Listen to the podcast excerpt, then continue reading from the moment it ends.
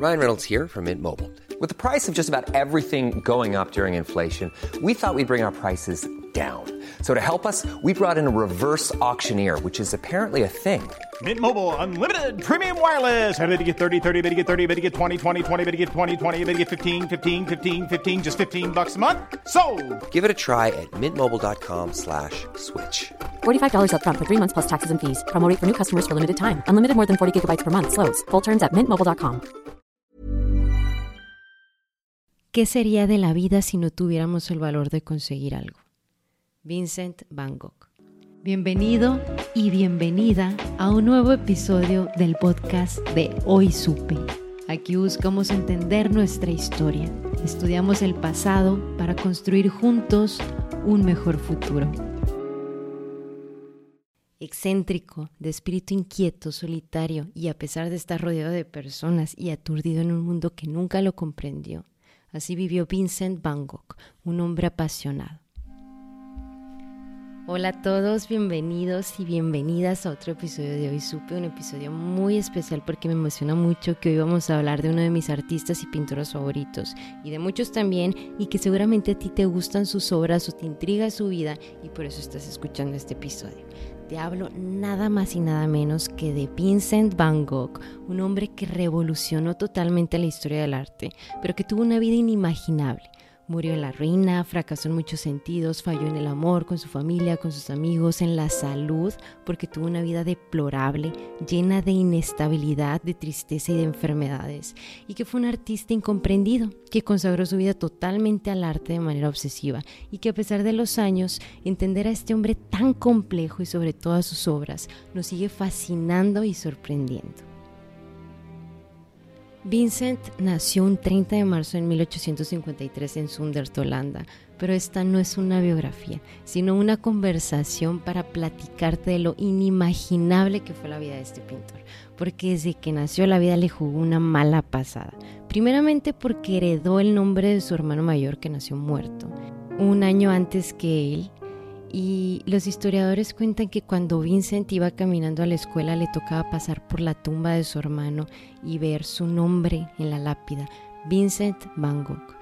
Para mí esto se escucha muy tétrico y no por superstición o malas creencias, pero imagínate llevar esa carga desde niño de saber que te pusieron el nombre de tu hermano que nació muerto y todos los días pasar y ver su tumba con tu nombre, porque aunque Vincent fue el primer hijo nato en una familia con seis hermanos, nunca le correspondió la primogenitura. Esa fue la primer carga con la que creció este niño pelirrojo de ojos azules, que desde su infancia arrastró una melancolía que lo acompañó por siempre. Y de todos sus hermanos estuvo fuertemente ligado con Teo, que nació justo después de él. Y fue Teo quien lo animó a descubrir su vocación artística y se convirtió en su protector y mecenas porque dependió de él prácticamente toda su vida. De niño Vincent se empezó a interesar por la religión y se unió a una escuela parroquial y conforme fue creciendo, en lugar de esforzarse sus primeros trabajos, comenzó a dibujar y a traducir la Biblia al holandés, al inglés, francés y alemán simultáneamente. Incluso llegó a abandonar uno de sus trabajos por estudiar teología, porque todavía no había pensado en consagrar su vida al arte y tenía la intención de convertirse en misionero, pero fracasó en su cometido, obviamente. Y cuando estaba en la escuela de teología lo enviaron de prueba al sur de Bélgica como evangelista y visitar a los pobres. Ahí pudo inspirarse en los paisajes que rodeaban por todos lados, lleno de minas y escombreras. Durante esa estancia en Bélgica vivió muy muy pobremente, casi casi a base de pan y de agua, y a los meses cuando terminó su periodo de prueba, a pesar de toda la dedicación y empeño que puso ahí, lo despidieron pero para ese entonces ya había fijado su mente en estudiar dibujo porque se sintió tan fascinado por los trabajadores de la mina de carbón y los paisajes que realizó muchos dibujos de los obreros trabajando y, pues de esos paisajes que él mismo veía. En ese tiempo sus primeras pinturas reflejaban cierta melancolía de la sociedad que lo rodeaba y desde el principio su arte tiene un toque lleno de subjetividad porque sus cuadros reflejan su forma de ver al mundo y de empezar a entender el arte.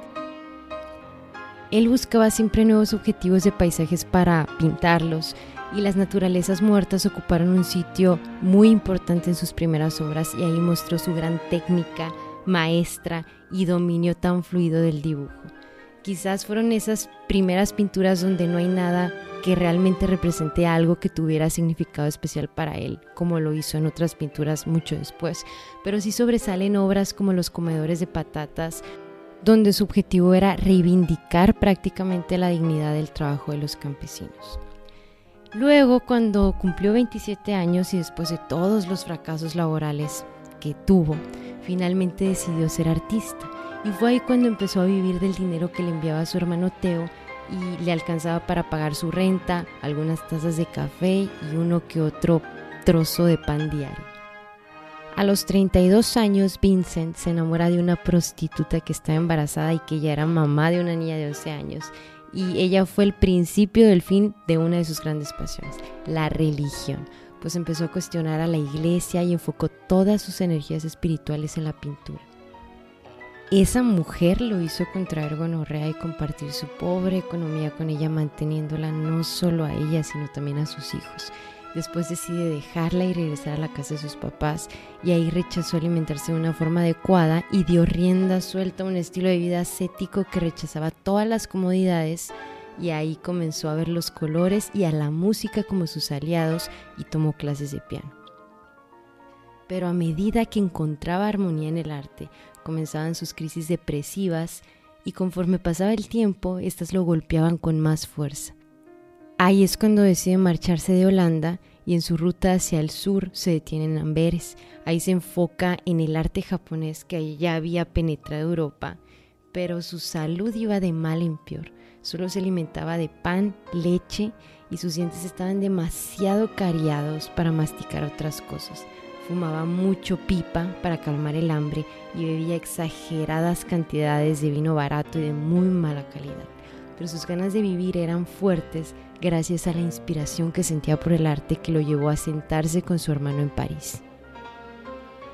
Cuando Vincent llega a París, el impresionismo ya era un movimiento muy pasado de moda, pero él asimiló su técnica y se inspiró en obras de artistas como Monet, Pizarro o.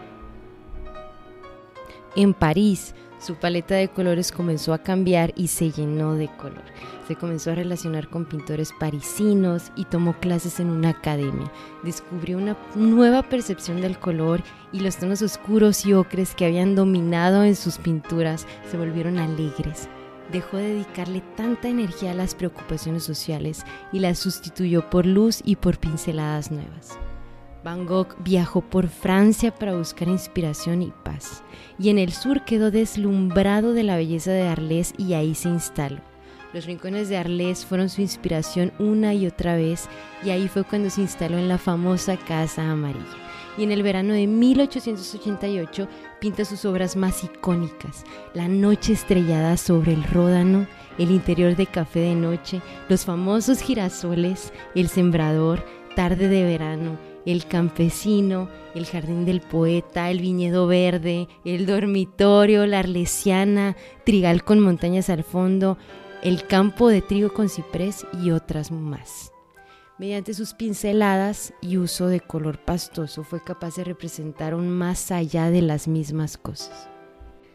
A finales de ese año tan fructífero en su carrera como pintor, según el relato del pintor Paul Gauguin, con quien compartió estancia en la Casa Amarilla, Vincent le ataca con una navaja para afeitar.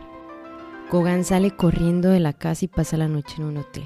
Según él también, Vincent tenía ataques de locura y se cortó la parte inferior de la oreja izquierda, la envolvió en un periódico y se la llevó al burdel para regalársela a una prostituta.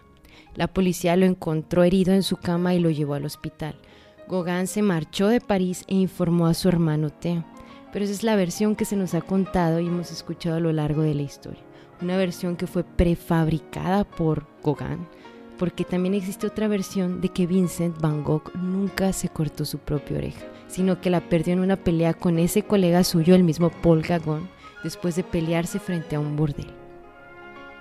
Siempre se ha creído que el artista que si sufría de un desequilibrio mental se había automutilado. Pero después surgieron varias investigaciones que aseguraron que la famosa oreja de Van Gogh fue rebanada con una espada. Y se ha alimentado la primera versión por las cartas que escribió a su hermano después preguntando por su amigo Paul, que evidentemente muy, muy su amigo no era, porque esos días ya no supo nada de él y pinta dos autorretratos con su oreja vendada. Y tras sufrir noches de insomnio y alucinaciones, volvió a pintar, pero dentro de un asilo para alienados mentales, por decisión propia y bajo la custodia de su enfermero, que lo deja pintar al aire libre. Respecto a esto, escribió a su hermano Teo que estaba conforme con su decisión y que ahí veía de cerca la locura como cualquier otra enfermedad. En 1890, Vincent vendió su primera obra y la única obra que vendió en vida a través de su hermano Teo. Anne Broche compró su cuadro La Viña Roja por 400 francos. Esa fue, como te digo, la primera y la única pintura que vendió en su vida. Y ese mismo año, el 27 de mayo, sale a pintar y regresa al anochecer para encerrarse en su habitación que para ese entonces se había mudado al café de un matrimonio que le rentaba una habitación. Esa noche el matrimonio se dio cuenta que sufría dolores terribles. Vincent les confiesa que se acababa de disparar en el pecho. Aunque la historia oficial hable de suicidio, desde el primer momento hubo diferentes versiones sobre la causa de un disparo. Desde la llegada del hostal al café donde se hospedaba, varias personas lo vieron llegar cojeando y con las manos sujetándose el vientre con fuerza. Cuando sus arrendadores, este matrimonio, llamaron al doctor, al verlo lo encontró lúcido, fumando pipa como si nada y pidiéndole que le sacara la bala. Pero como no era un médico capacitado para tratar este tipo de heridas y tampoco quisieron trasladarlo a París por la dificultad del viaje, nomás lo vendaron y cuando llegó la policía le preguntaron al pintor si quería suicidarse y él dijo, creo que sí, no acusen a nadie. Muy sospechoso, ¿no crees? Y también se dice que tampoco pudo explicar por qué tenía una pistola o cómo pudo haber llegado a dispararse en el estómago. Teo acude a verlo y a los dos días muere en sus brazos. Las preguntas que han surgido al respecto y a lo largo de la historia son, si quería quitarse la vida, ¿por qué no se disparó una segunda vez y por qué se disparó en el estómago o por qué falló? ¿Dónde estaba el caballete y el lienzo que portaba como todos los días que iba al campo al pintar?